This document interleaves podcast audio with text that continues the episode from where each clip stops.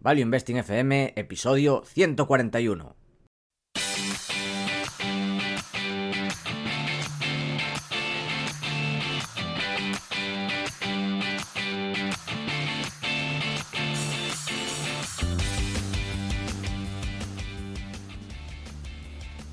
Hola, soy Paco Lodeiro. Bienvenido a Value Investing FM, el podcast semanal en el que te ayudaremos a sacarle partido a ese dinero que tanto cuesta ganar y ahorrar. ¿Cómo? A través del método de inversión más seguro, sensato y rentable, el Value Investing. Te recuerdo que si quieres sacar partido de tus ahorros y no sabes cómo empezar, tienes a tu disposición mi curso gratuito de introducción a la inversión en bolsa en la web www.academiadeinversión.com. Y yo soy Adrián Godás, colaborador de Academia de Inversión, fundador de Ciel Danubio, rey de Godás Academy y emperador de Godás Research. Si te interesa la inversión en minas, este es tu sitio. Te animo a hacer el curso gratuito en godasresearch.com. Y esta semana tenemos nuestro resumen del mes, donde contamos qué hemos hecho en septiembre. Pero antes, Paco, pon la música.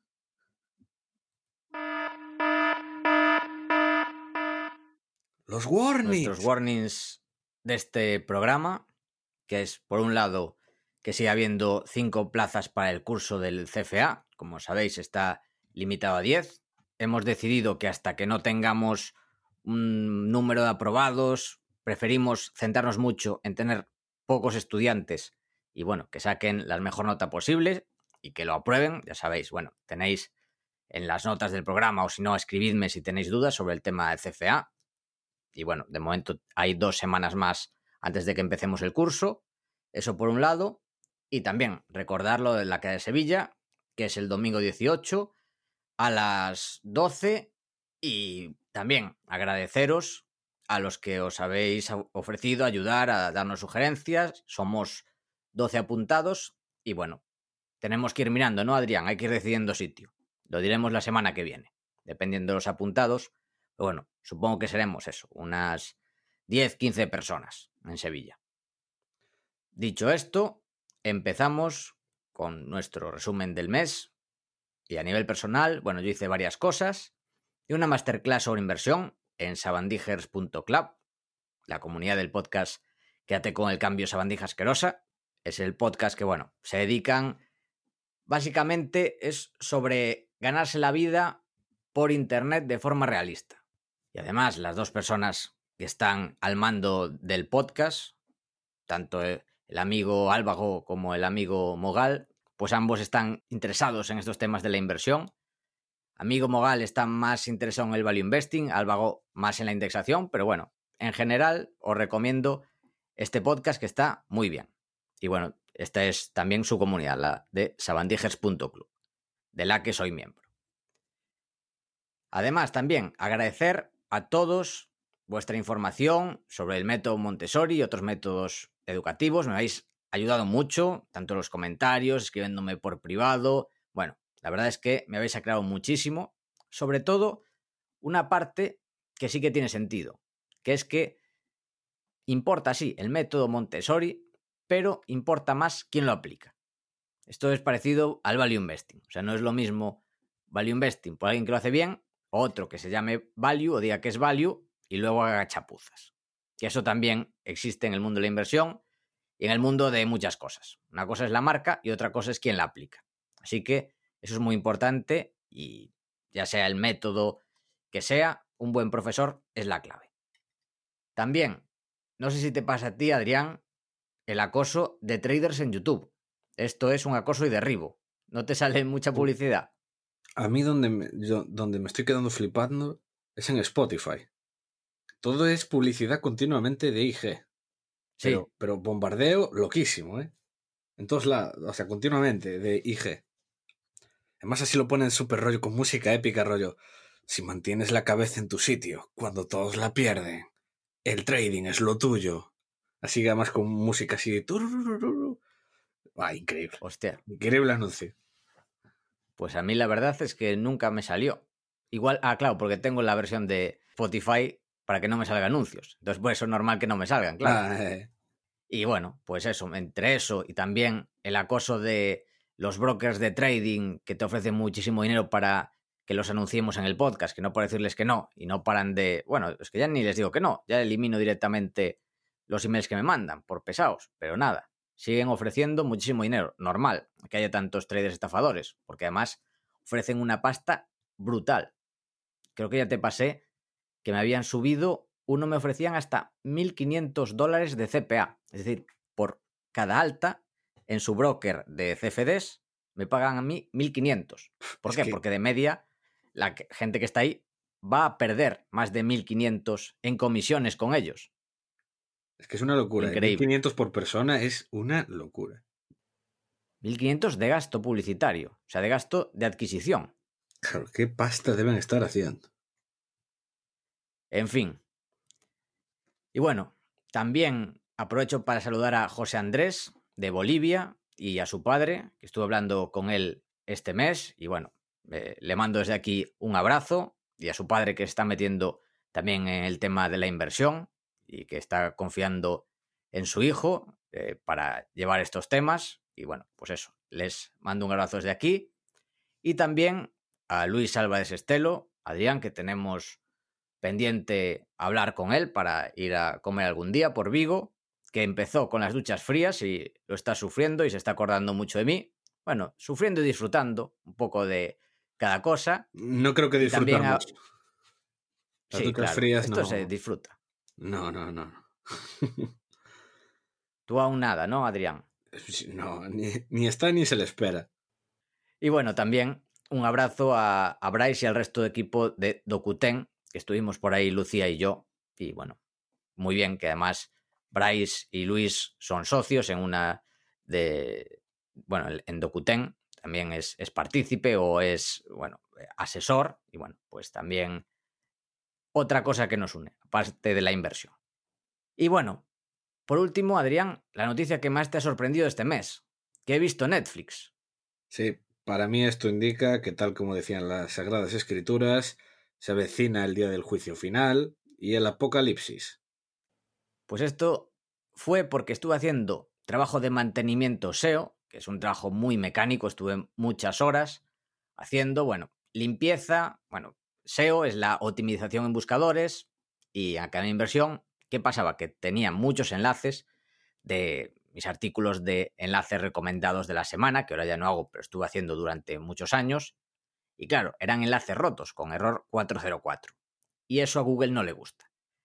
¿Qué pasa? Pues que tengo miles de enlaces. Entonces lo que fui es uno a uno, en más de 300 páginas, ir mirando qué enlaces ya no funcionaban. Y eran pues aproximadamente pues, 1500 enlaces debía haber que no funcionaban, claro. Todos los de Gurus Blog, el blog de Víctor, todos los que los tres o cuatro blogs con diferentes nombres que tuvo, los de Diego Gómez, de Alex Acuña, bueno, varios más. De Darío también, en fin, o sea, muchos artículos que tenía recomendados de ellos, pues ahora entras en su web y de error, y claro, hay que limpiarlo para que a Google, bueno, Google esté contento, digamos. Y nada, como eso tardé bastantes horas, pues vi Netflix, vi el primer capítulo del documental este de Michael Jordan, que está muy bien, o sea, no lo vi el entero, vi el primero, y la verdad es que está muy bien, la mentalidad Y ya verás. de Jordan, entender un poco mejor. Tú ese lo viste, ¿no? Sí, sí, uf, muy, muy bueno, ¿eh? La verdad, está muy, muy chulo. Y ya te, lo, te voy a hacer un pequeño spoiler diciendo que para mí el mejor momento de todos los episodios, que creo que son nueve, ¿no? Ni idea, yo solo vi el primero. Bueno, yo creo que son nueve episodios. Para mí el mejor momento es el final del séptimo. Uf, pues no sé, no creo que llegue a tanto. Igual Tienes sí, ver, poco a poco. Tienes que verlo, tienes que verlo.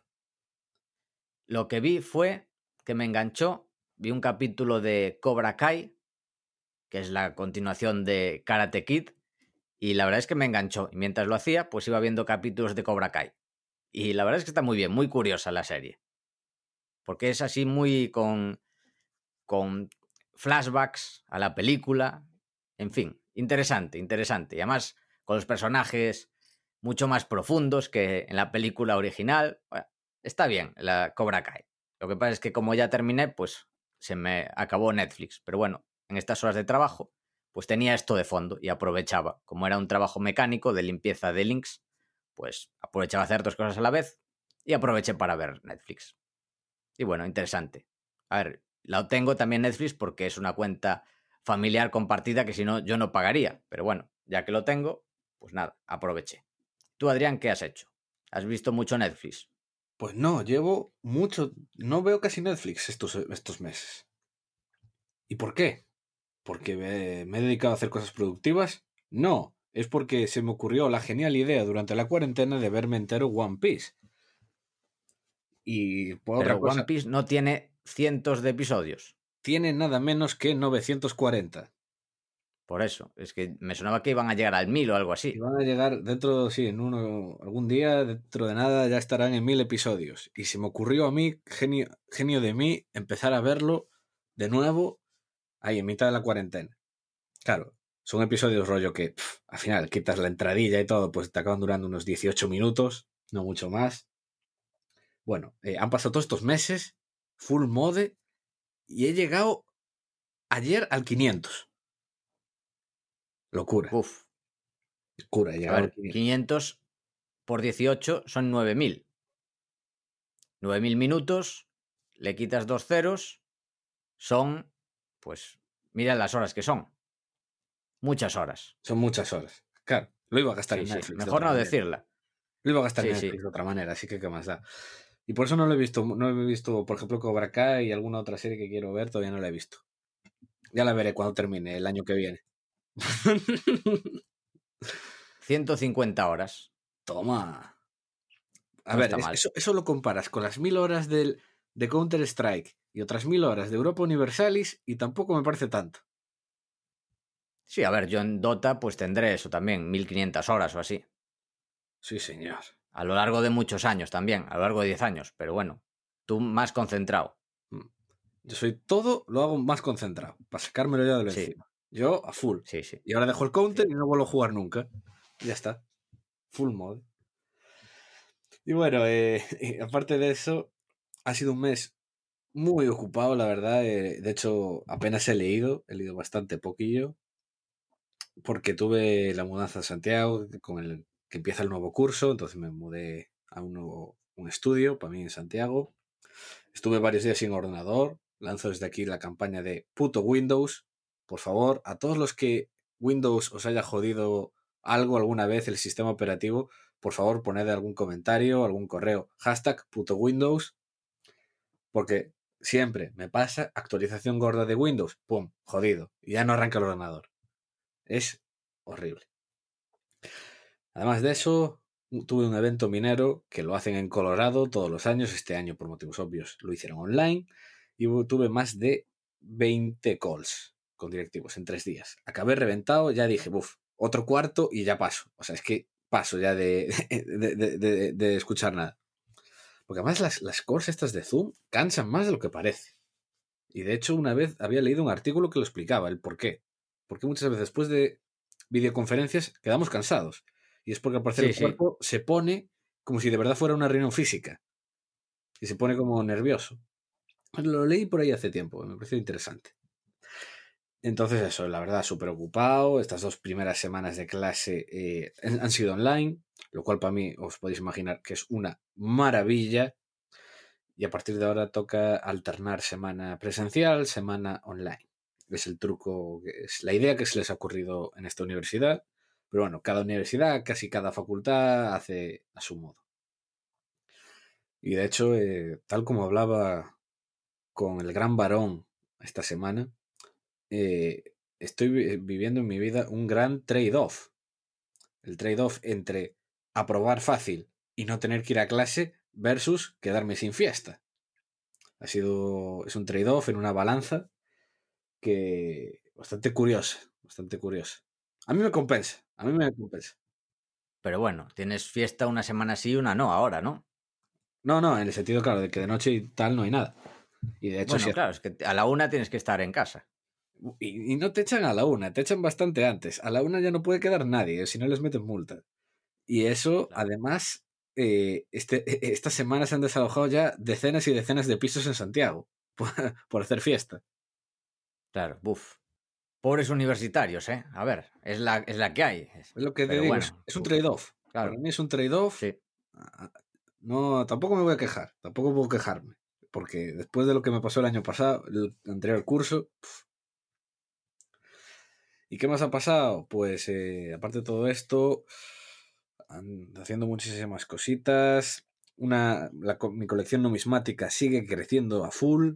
Ya sabéis que me empecé este año con en torno a mayo o junio empecé a coleccionar monedas con el apoyo de Adolfo del blog numismático. Estoy muy contento porque si consigo una moneda en una subasta que haya final de mes, ya tendré seis de los nueve reyes prusianos.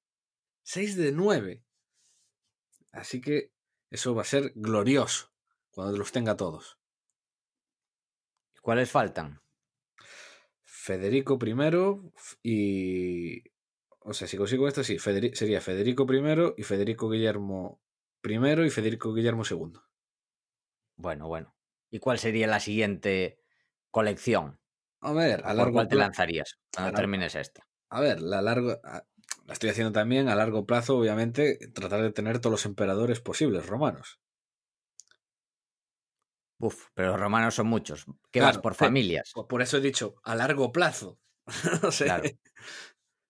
¿Qué vas por familias o vas a por todos? No, voy viendo así alguna que, claro, como no tengo ninguna, pues eso, voy viendo, a ver, qué cosas, así cuando sale alguna moneda bonita, bien de precio, de eso, de algún emperador, pues la voy, los voy pillando. De hecho, esta, este mes pillé de Adriano.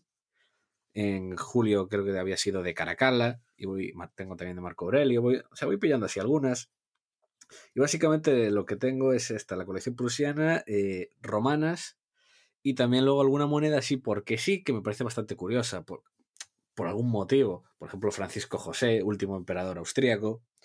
Eh, ¿Te acuerdas cómo se llama la empresa esta súper curiosa que habíamos dicho en el programa de empresas raras? La que hacía los encapsulados, la empresa esta de... Collectors Universe. Sí, que una de las marcas de numismática que tiene es el NGC para... Sí, sí. pues justo tengo mi primera moneda con eso, con el NGC, que viene una, es una moneda de María Teresa de Austria, que fue cuando su subida al trono pues generó la, guerra de sucesión austríaca y la pragmática sanción. Porque claro, había la discusión esa si una mujer podía heredar el puesto o no. Y, tengo una moneda de ella ahora. Y es la primera moneda que me viene encapsulada y pone lo de NGC. Pues supone aproximadamente la mitad de los ingresos de Collectors Universe. Es todo de la, de la numismática. Mm. Allí en Estados Unidos ya te digo que el tema este lo valoran muchísimo. Aquí en Europa no. Aquí en Europa que venga capsulado o no es más, eh, oh, el fetichismo de que te venga ahí en la capsulita y todo ahí escrito NGZ, tal. Pero aquí en Europa no se suele valorar demasiado. Yo creo que es porque allí tienen, como es un país también con menos historia, buscan eso más sistematizado, de que alguien lo verifique. Aquí en cambio hay como mucha más cultura, ¿sabes? De tasadores y de autentificar. Pero bueno, esto es todo por mi parte este mes. Un mes completito, la verdad. Sí. Bueno, pues entonces continuamos con lecturas y aprendizaje. Con relación a lecturas, hay que decir que ya lo comentamos, que ya está el libro de inversión y deporte en Amazon para hacer la reserva Y vamos a hacer aquí, en el podcast, una presentación con un invitado muy especial. No vamos a decir quién es de momento, pero estamos seguros de que os va a encantar. Sí, es, Un, gran, es un gran seguidor del podcast y lo vamos a tener aquí. Sí, lo de gran está muy bien dicho, lo de gran seguidor. Ya veréis por qué. Venga, también, tema CFA, que esto no te lo comenté, Adrián. Estoy meditando, porque el CFA está dejando esta posibilidad, dejarlo para más adelante. En teoría, el examen lo tengo para diciembre. El problema es que ando a tope de todo. Y claro, estoy dejando, o sea, estoy haciendo muchas cosas, pero estoy dejando detrás, pues eso, hacer cosas con la familia, relajarme un poco. Y bueno, pues no soy solo yo. O sea, está más gente detrás. Y meditando esto, el CFA no es algo, o sea, me gusta hacerlo, me gusta practicarlo, eh, no es algo que que me queme en absoluto, ni nada de lo que hago. Lo que pasa es que no tengo una vida balanceada y entonces igual lo que hago es dejarlo para febrero o para mayo y bueno, tomarlo con más calma y tener un poco más de tiempo libre. Estoy decidiendo y es posible que lo haga. A ver, lo comentaré próximamente, pero bueno, es bastante probable que lo haga. Paco. Sí. Tú nunca tuviste una vida balanceada. Ya, hace bueno, también vivías de noche. Sí, a ver, no es solo vivir de noche, pero bueno, es trabajar muchas horas, no trabajar y bueno, trabajar, estudiar, etc. Y relajarme un poco más y pasar tiempo con la familia, hmm. mm, pues descansar un poco. Como ahora van a hacer cuatro, ¿Eh? Ahora como van a hacer también cuatro al año, pues al final también es mucho, tienes mucha más flexibilidad en ese sentido. Claro, y además a mí lo que me da miedo es ponerme a tope para, porque claro, para el CFA los últimos meses tienes que estar a tope y que cancelen el examen en diciembre, que es en Madrid, y es muy probable. Y eso me quemaría, eso sí que me quemaría. Ah, estar a tope ya para el examen. ¿Qué? ¿Lo quieren hacer físico? Yo pensé que estabas hablando de hacerlo online. No, es siempre físico. Siempre presencial. Pero lo van a empezar a hacer online ahora, ¿no? No, no. Va a ser en formato ordenador, pero presencial. Tú tienes que estar en una sala con todo el mundo.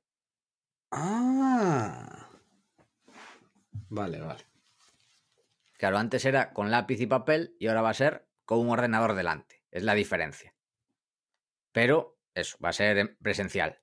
Y claro, tengo el miedo de lo que pase eso. Y además ellos ya te avisan que no te pueden garantizar que en diciembre sea el examen. Nada, no, no, no va a ser.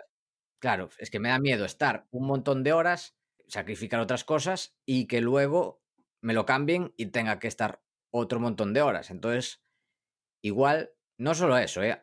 Eh, si igual me sobras el tiempo, me daría igual. Pero como estoy a muchas cosas y quiero relajarme un poco, igual lo dejo y también me aseguro de que si pasa algo, no voy a estar quemado por eso. Que es, claro, el CFA tampoco tiene la culpa, pero bueno, tengo que pensar un poco la estrategia e igual lo paso eso para febrero o para mayo. No lo he decidido al 100%, pero es muy probable que lo haga. Y bueno, también porque eso, no me da la vida, o sea, no estoy buscando un trabajo, si estuviera buscando un trabajo en el mundo financiero, eh, pues igual sí que lo intentaría lo antes posible, pero eso, como no es algo que necesite, pues igual lo dejo para más adelante.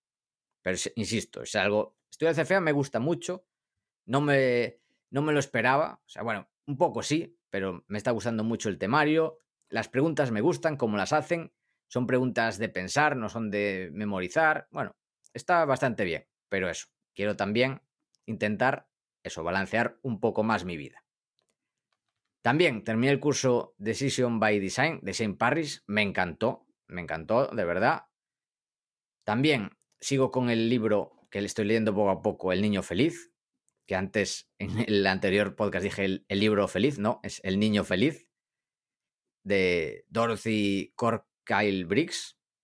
También mandarle un abrazo a Carlos Martínez, que me regaló el libro Montessori en casa. Como hablamos del tema Montessori, pues me regaló este libro. Quedamos para cenar con un amigo común, es oyente del podcast. Y bueno, mandarle desde aquí un abrazo. Tiene también un podcast que recomendamos, podcast Interés Compuesto, que tiene que mejorar en el tema del micro, pero en el, aunque en la forma sea mejorable, en el fondo está muy bien el podcast y aprovecho para recomendarlo. Y también me llegó el libro, que no lo he leído, es un libro que de momento lo compré y ya veremos cuándo lo leeré, que es de Psychology of Money de Morgan Housel. Me gusta mucho cómo escribe Morgan Housel y lo he comprado. Y he visto buenas recomendaciones en internet y bueno, lo leeré en el futuro. No sé cuándo, pero ahí está. Está en la estantería. ¿Y tú, Adrián, qué? ¿Cómo ha ido este mes de lecturas? Pues ya digo, mm, relativamente poco para lo que suelo hacer yo. Básicamente me he leído, terminado de leer, como ya comenté en el anterior, eh, King of Oil, la historia de Mark Rich. Librazo, de verdad, un absoluto librazo. El corazón del mundo de Frank Copan, que es un libro de, que es historia universal, desde un punto de vista muy centrado en Asia y Asia Central, Oriente Medio. Muy, muy recomendable, la verdad. Además, este, a Francopan llegué por recomendación de Luis Torres, ¿Qué, qué cosa no recomienda Luis Torres? ¿Qué, qué libro no conoce Luis Torres? Y también otro libro, siguiendo con este último, estos últimos dos meses que he querido aprender mucho más sobre crédito y bonos, pues me leí el que está considerado pues, los posiblemente mejores libros sobre deuda distress, que es eh, Distress Debt Analysis. Muy, muy bueno, la verdad. O sea, si estáis interesados en el tema, este es el libro que hay que leer. Súper recomendado. Y poco más, la verdad, de lectura, ciertamente. Por cierto, eh, ¿Sabes cómo voy con los 17 kilos de revistas? Eso, ¿cómo vas? Voy algo por debajo de lo que me esperaba, pero ya llevo más de un tercio. A ver, es que son además lecturas intensas. Son, son. O sea, son profundas, no es rollo muy interesante. Que dan ahí un par de pinceladas, ¿no? Totalmente. Pero súper recomendado, ¿eh? O sea, cualquiera que le interese la historia y sobre todo historia militar, tiene que buscar las revistas de Despertaferro porque son un verdadero must. Y pasamos así a otra sección que Paco quiso implantar. Sí, la curiosidad del mes. Y este mes te toca a ti, Adrián. Voy a poner un. A ver, voy a poner esta música de aquí, por ejemplo. ya está. La curiosidad del mes. Curiosidad del mes, buena música. Pues os traigo eh, dos curiosidades este mes. La primera, por si no lo sabíais, el tamaño de los preservativos es eh, generalmente una mentira. Cambian un poco el tamaño dependiendo de la marca. O si buscáis en internet, hay sí, hay distintos tamaños. Muchas veces cuando son, por ejemplo, eh, temas humanitarios, pues también muchas veces tienen distintos tamaños y cosas. Pero a nivel, en tienda son casi todos iguales. Lo del XL es un gran mito. Y si andáis buscando, enseguida lo encontraréis. Que, por ejemplo, eh, Durex lo, dice, que entre el, más pequeño y el más grande, la diferencia es apenas 2 milímetros. O sea, eh, es realmente un gran mito y todo es producto del marketing que sirve para fomentar el ego masculino. La, hmm. la segunda noticia, más asombrosa, que la descubrí de casualidad, eh, el los descendientes de Napoleón y Wellington, los que en la batalla de Waterloo, son rivales actualmente en Londres. Al parecer ambos trabajan en, unas, en dos firmas de private equity allí en la City y son al parecer eh, firmas rivales. Tanto la de, la de, bueno, ¿cómo se llama? Tengo aquí el nombre. Jim Christophe Napoleón Bonaparte y su rival Arthur Mornington. y siguen de rivales en el mundo de la inversión. Increíble. Brutal la historia. Espeluznante. Grandilocuente.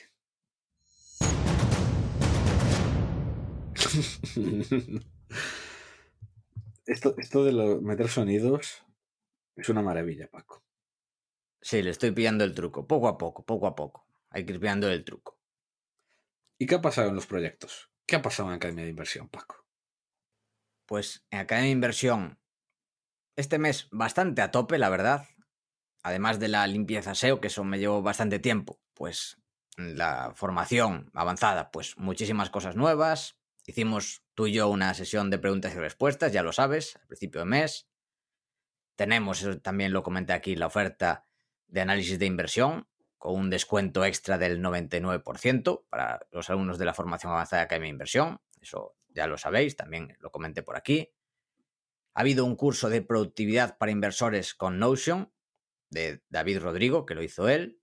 También hicimos una sesión de preguntas y respuestas privada con Carlos Aizpurúa del podcast Iceberg de Valor.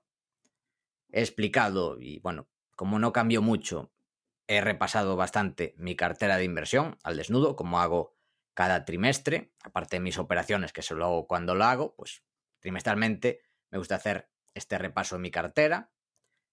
También he subido un curso que me lo habían pedido de gestión de la liquidez, que también creo que es bastante interesante el enfoque con el que afronto yo este tema, el de la gestión de la liquidez. También un análisis de Adrián, un análisis sorpresa de una compañía minera muy interesante. En y por África, último, en África, como debe en ser. África. Sí. Y por último, Lucas López Moroño, del blog Microvalue, hizo un análisis del caso Wirecard. Desde un punto de vista contable, ya sabemos que Lucas es auditor de cuentas, ya ha estado por aquí, trabaja también, además de en auditoría de cuentas, es colaborador, analista de Galileo Capital, que estuvieron aquí hace poco, y hizo desde este enfoque un análisis del caso Wirecard. Todo esto en la formación avanzada este mes, que bueno, hubo bastante movida. También en Ortega y Lodeiro hemos vuelto a tope con todos los proyectos, eso, retomándolos después de los descansos de verano y explotando nuevas estrategias que están funcionando muy bien. Adrián, ya te las comenté.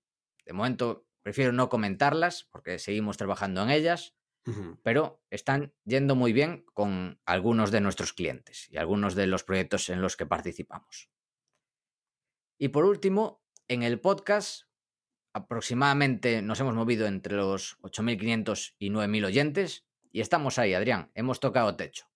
Ya creo que es un techo bastante alto, o sea, tampoco creo que haya más de nue- 8.500, 9.000 personas que sean el público objetivo de este podcast, o sea que No, aquí nos quedamos.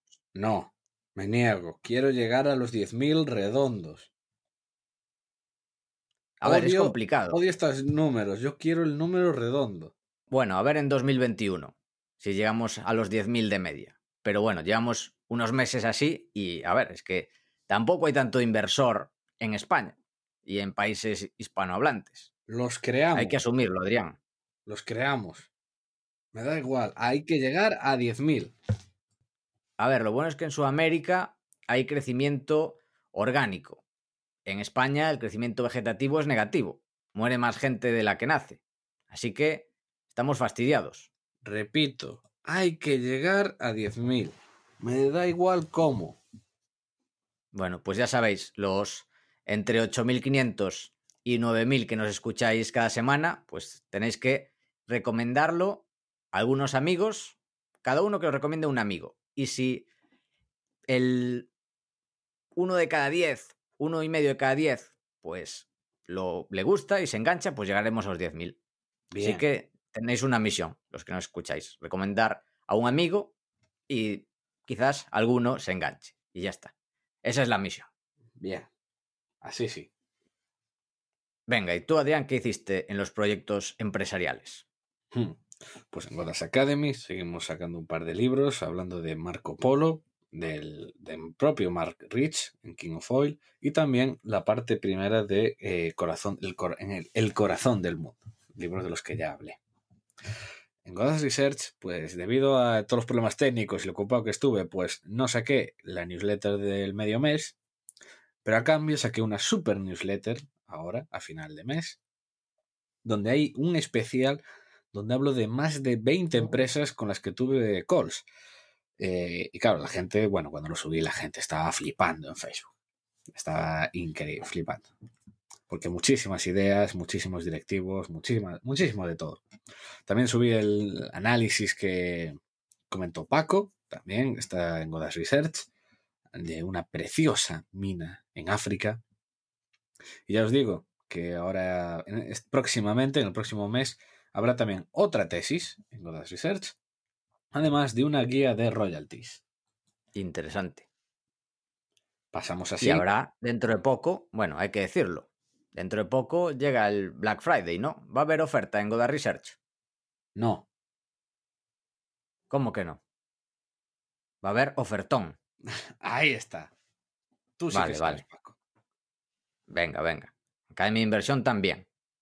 Pero bueno, digo para los que estéis interesados, bueno, ya visteis todo lo que hemos hecho Academia de Inversión y Goda Research, pues esto está incluido y habrá ofertón en Black Friday y Academia de Inversión antes, porque va a haber otra en el octavo aniversario de la web, que es el 16 de octubre, o sea, en dos semanas, cuando estemos por Sevilla. Pues ese fin de semana también habrá oferta en Academia de Inversión, además de la que hará eh, o la que repetiremos en Black Friday. Pero bueno, será una oferta eso, de solo el fin de semana, que a veces la hago un poco más larga, pero bueno, como hay dos, pues será el fin de semana nada más.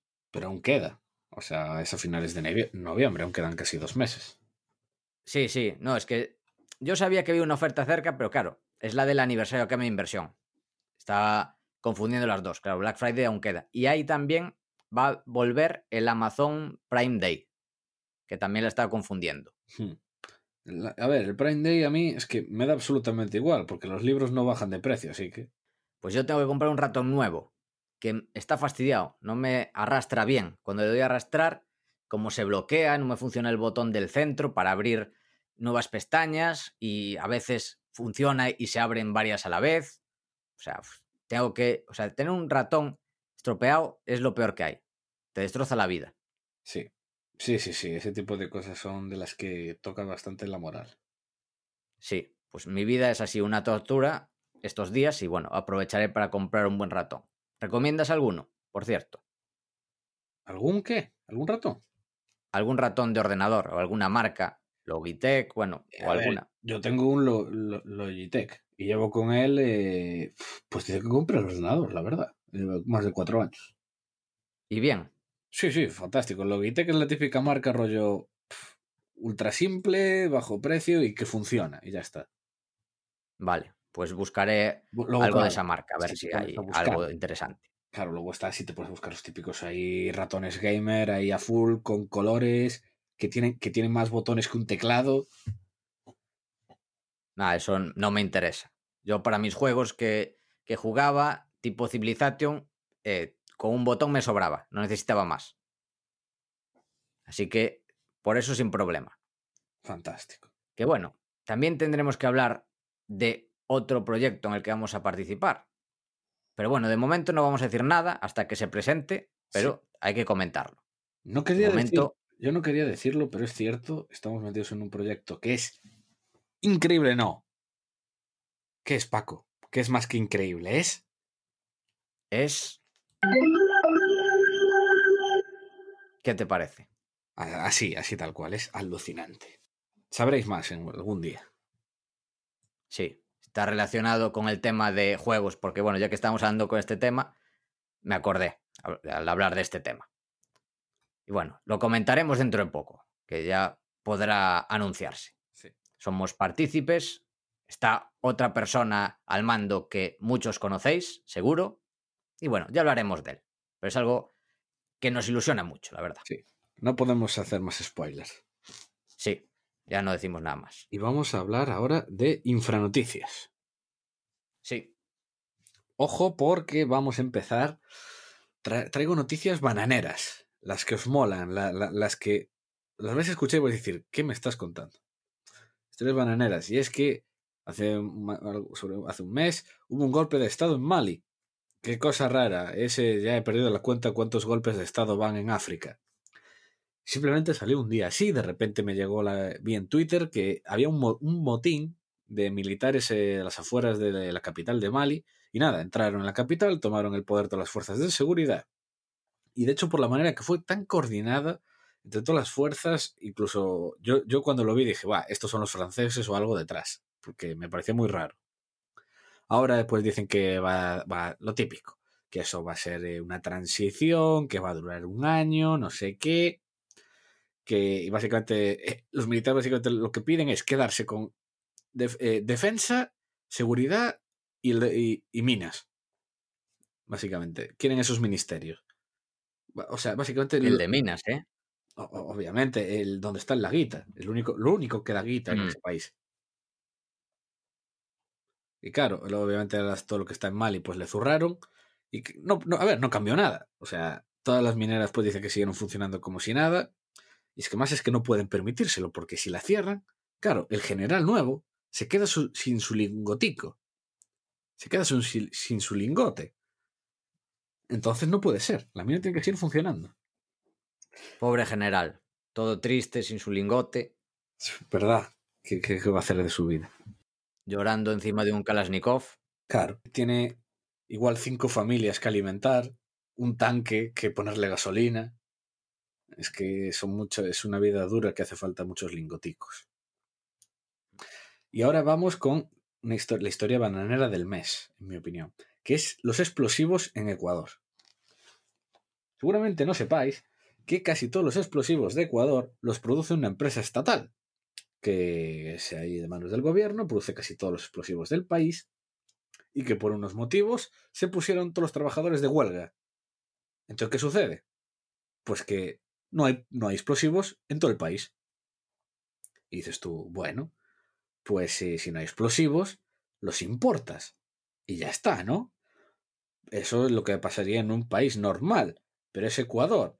Tienes que pedir, tramitar durante tres meses el permiso para importar explosivos. Y por tanto, las minas del país seguramente van a, o, lo van a tener que meter de contrabando o tienen que cerrar la mina, porque ya no hay explosivos. Buf, brutal. A ver, claro, ninguna mina ha dicho nada. Y yo no he visto que se pare nada. Entonces yo lo que creo es que simplemente los van a meter, lo van a meter de contrabando y ya está. Pero vamos, la historia. A ver, y supongo que tendrán algo de inventarios para varios meses, ¿no? O van al día. Mm, la verdad que no lo sé, pero es que claro, el tema este, este lleva ya un mes. El tema de que no hay explosivos. Entonces no sé hasta qué punto tienes stock de esto. Ni idea. Pero vamos. En fin. interesante. Es Bananalandia. Bananalandia. Sí. La mítica cosa que te estropea la tesis. no puede el Estado te deje sin explosivos. Eso lo tienes en cuenta en el Excel cuando haces la valoración de la mina. Es que es increíble. ¿eh? Lo, que no pasa en estos países. y bueno, ¿qué más ha pasado? Pues el pump and dump del año, en mi opinión, porque me hace mucha gracia. Se trata de Gigametals. Básicamente una empresa que tiene un depósito de mierda gigantesco en Canadá, de níquel. Y es eso, es enorme, con una concentración bajísima y el proyecto es una basura. Es el típico que se conoce desde hace 20 años y que nadie lo explota y el proyecto no avanza. Entonces, ¿qué hicieron? Como la acción estaba muerta y lleva muerta toda su vida. Pues hicieron circular por ahí hasta llegar a los oídos de Reuters de que iban a llegar a un acuerdo con Tesla. Entonces, simplemente dijeron eso, que igual había un acuerdo con Tesla y ya está.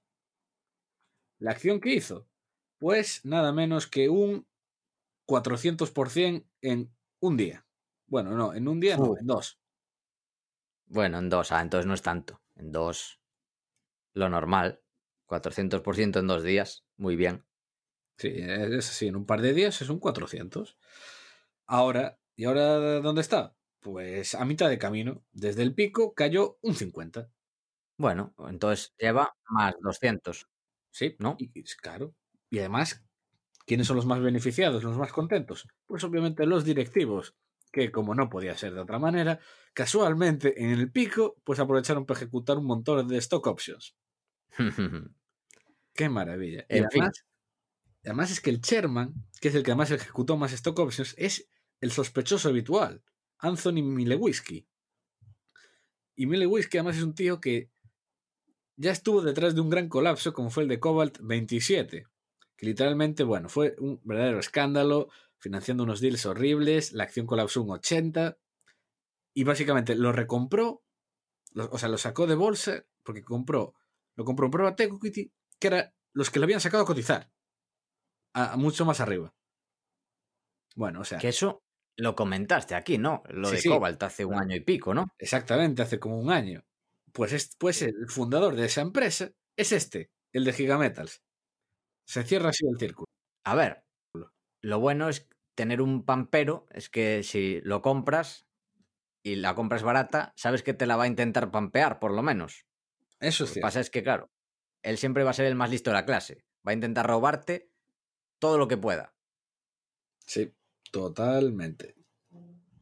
Y aparte de eso, pues poco más. Ha sido un mes durillo para las commodities porque el dólar rebotó un poco, eh, cayó el oro, cayó la plata, cayó un poco todo, todas las commodities.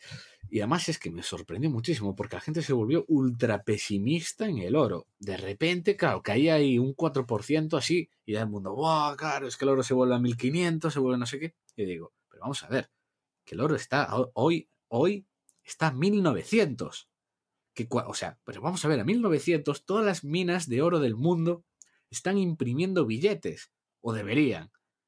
Porque claro, luego haces los números y dices, pero ¿cómo es posible que no estés ganando una mierda? Bueno, claro, porque igual el coste no era 1000, igual eran 1300, y luego hay gastos que no entran en el coste y no sé qué. Pero vamos, cualquier mina de bien a 1900 está imprimiendo billetes. O sea, es que yo lo firmo, vamos, para los próximos dos años que el oro aguante así. Y por último, solo quiero comentar cómo Solaris en Ecuador, en el sur de Ecuador, eh, pues ha sacado un kilómetro de cobre. Con una concentración de 0,77 cobre, por ciento de cobre equivalente. Así un kilómetro, así, paca, desde la superficie en vertical. Uf. Qué bonito. Pequeñito. Sí, sí, sí, sí. Y de hecho, ese drill ahora mismo es más o menos como el octavo mejor sacado de cobre de los últimos tres años. En todo el mundo. Qué bien. ¿Y la tenías tú, Solaris, o no? Sí, Paco, sí. Si hicieras más caso a las newsletters del, de Lore Excavadora, lo sabrías. Es que esta, la última no la vi, no la escuché aún. La tengo pendiente. Pues Solaris sí que la comentaba y de hecho llevo como desde que la sacaron a bolsa hace dos, más de dos meses. Y Solaris, mira, de hecho te voy a decir los números. Solaris se hablaba de que igual habría 0,8. O sea, cuando la sacaron a bolsa, se hablaba que le iban a sacar sobre 0,8. La demanda era tan alta, tan alta, que abrió a 1,5. Vale, pues aún así yo dije, está cara, pero la calidad se paga. Y compré de todas formas. Y desde entonces, pues lleva un 200% en dos meses. Uf, brutal. Así, ojalá fueran así todas las ideas. Bueno, ya hablaremos de cómo está el mercado. De hecho, toca ya. Creo que has terminado con las infranoticias, ¿no? Sí, eso es, así. Venga, Paco, cuéntanos, ¿cómo, están las ¿cómo está el mundo terrenal? ¿Qué andáis haciendo ahí en la superficie? Uh, pues en la superficie sigue el COVID. Ya hemos superado en septiembre el millón de muertos.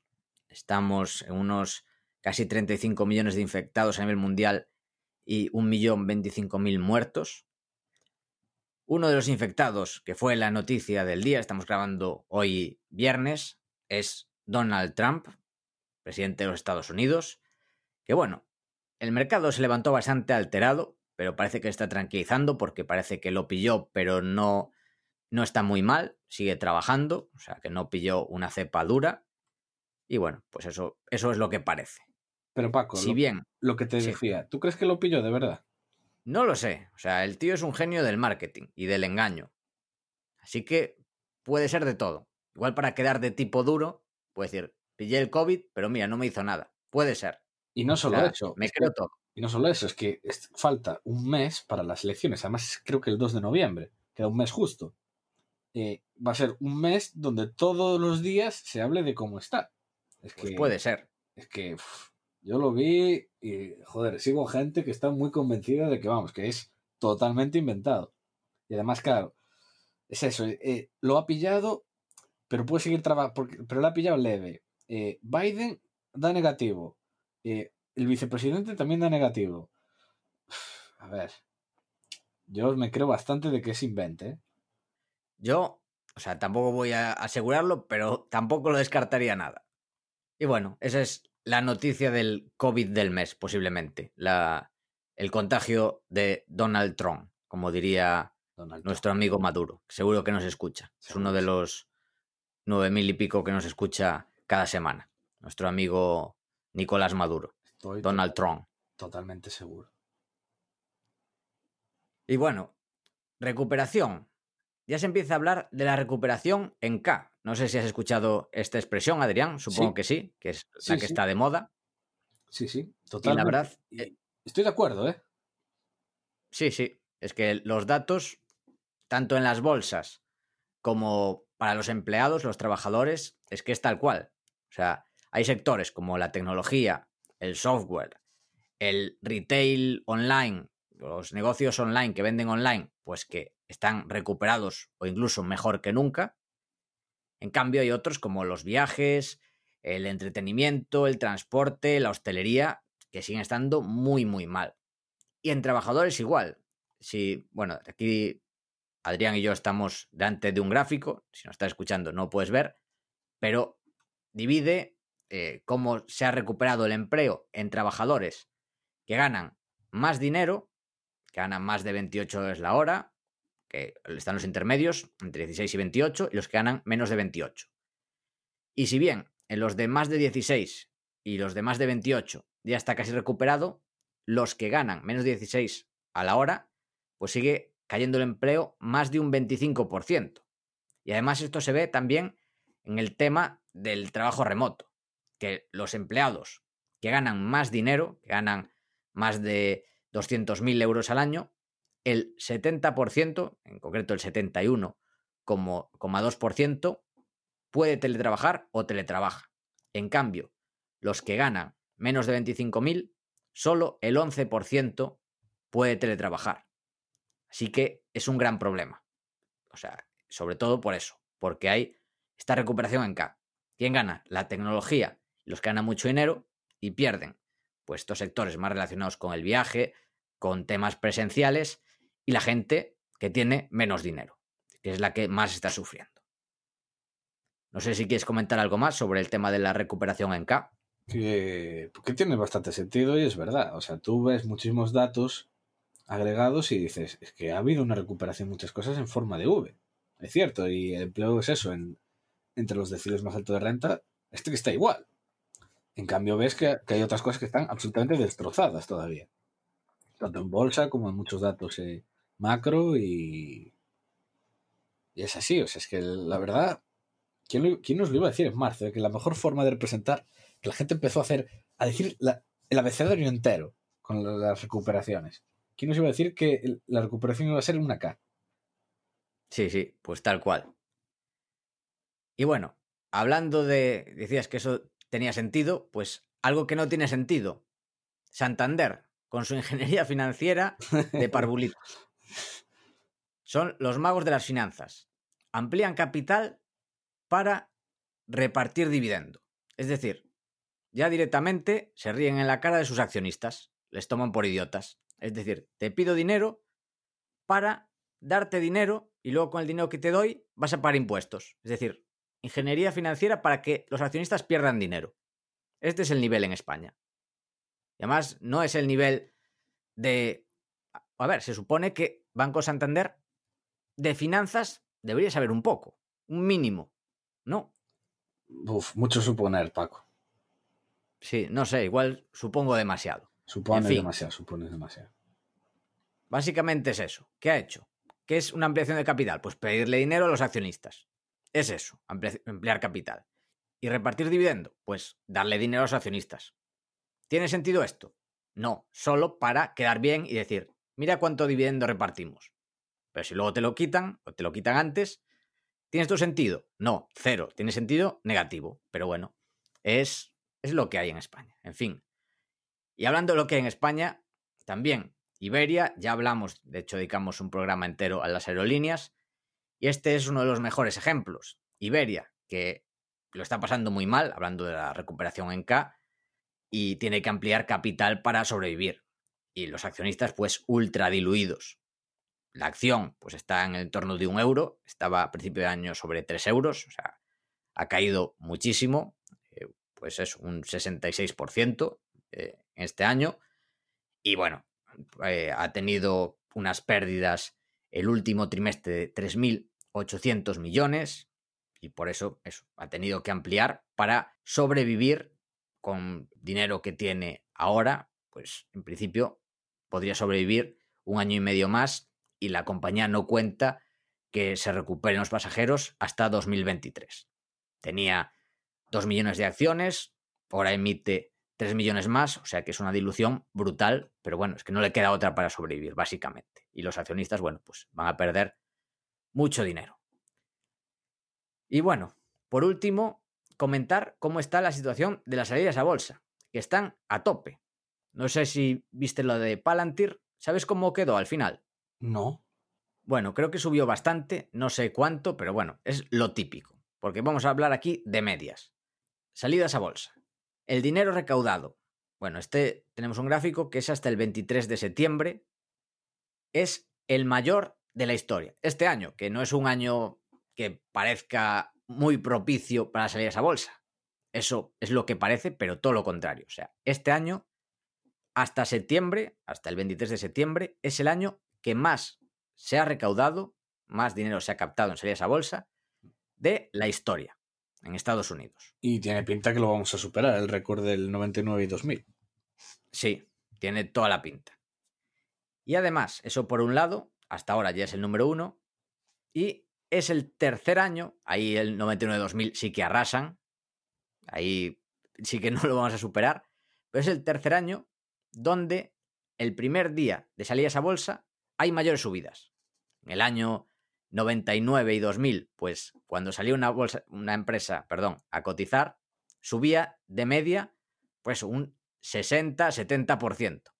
En el 2000 aproximadamente un 50 y pico por ciento y este año es el tercero con mayores subidas y sube de media cada vez que sale una empresa a cotizar, pues un 20, entre un 20 y un 25%. O sea, digamos que el mercado, teniendo en cuenta todo lo que está pasando, está muy caliente. ¿Por qué? También por todo lo que comentamos aquí, que se está imprimiendo billete los bancos centrales que meten miedo. Y esto acabará bien. Yo creo que hay que tener cautela. Y bueno, eso también lo explico en el curso este que subí de la gestión de la liquidez, que creo que es muy importante, la gestión de la liquidez hoy en día. Salvo que seas como Adrián e inviertas a lo loco en minas, que le ha salido bastante bien. A pesar de ir a lo loco, este año no te puedes quejar, ¿no, Adrián? No, para nada. Muy contento y a ver cómo terminamos el año. Sí, a ver, aún queda mucho año por delante. Yo la verdad es que también para el año que llevamos no me puedo quejar en absoluto. Y mira que gestioné muchísimas cosas horribles, ¿eh? Por ejemplo, quedarme ahí sin casa abajo de todo en marzo, tal, bueno. Hice muchas cosas horribles, pero al final el YOLO salió, va bien. Sí. Bueno, a ver cómo terminamos el año. Aún quedan unos meses muy interesantes este último trimestre. A ver qué nos depara. ¿Alguna predicción? Que Trump gana. Pero bueno, esa es una predicción bastante light. Dime una predicción en plan locura a nivel 2020. Hostia, a ver, es que 2020, como me dijo uno, eh, Putin gay. ¿Cómo? ¿Putin? Putin se destapa que es gay. Putin es gay. Bueno, eso lo veo más complicado. Ya, a Entonces ahí nivel desploman 2020. todas las bolsas. 2020, yo ya... Sí. Para mí es lo que falta de 2020, que me sorprenda. Ha habido hasta una nueva guerra en el Cáucaso. O sea, es lo que... Me dices algo, locura en nivel 2020. Pues digo eso. Sí, que fue en la zona de, de esta de Armenia, por ahí, Sí, de, Azer- ¿cómo se llama? Azerbaiyán y Armenia, básicamente. Sí, que, ¿cómo se llama el país ese? Uf, es que no, me- no me sale, se llama en plan Naboro, Carabajo o algo así. No, eso es en la zona. No, pero es un, o sea, es la zona, pero es casi un país de facto, que lo reconocen tres o cuatro países, como Osetia del Sur.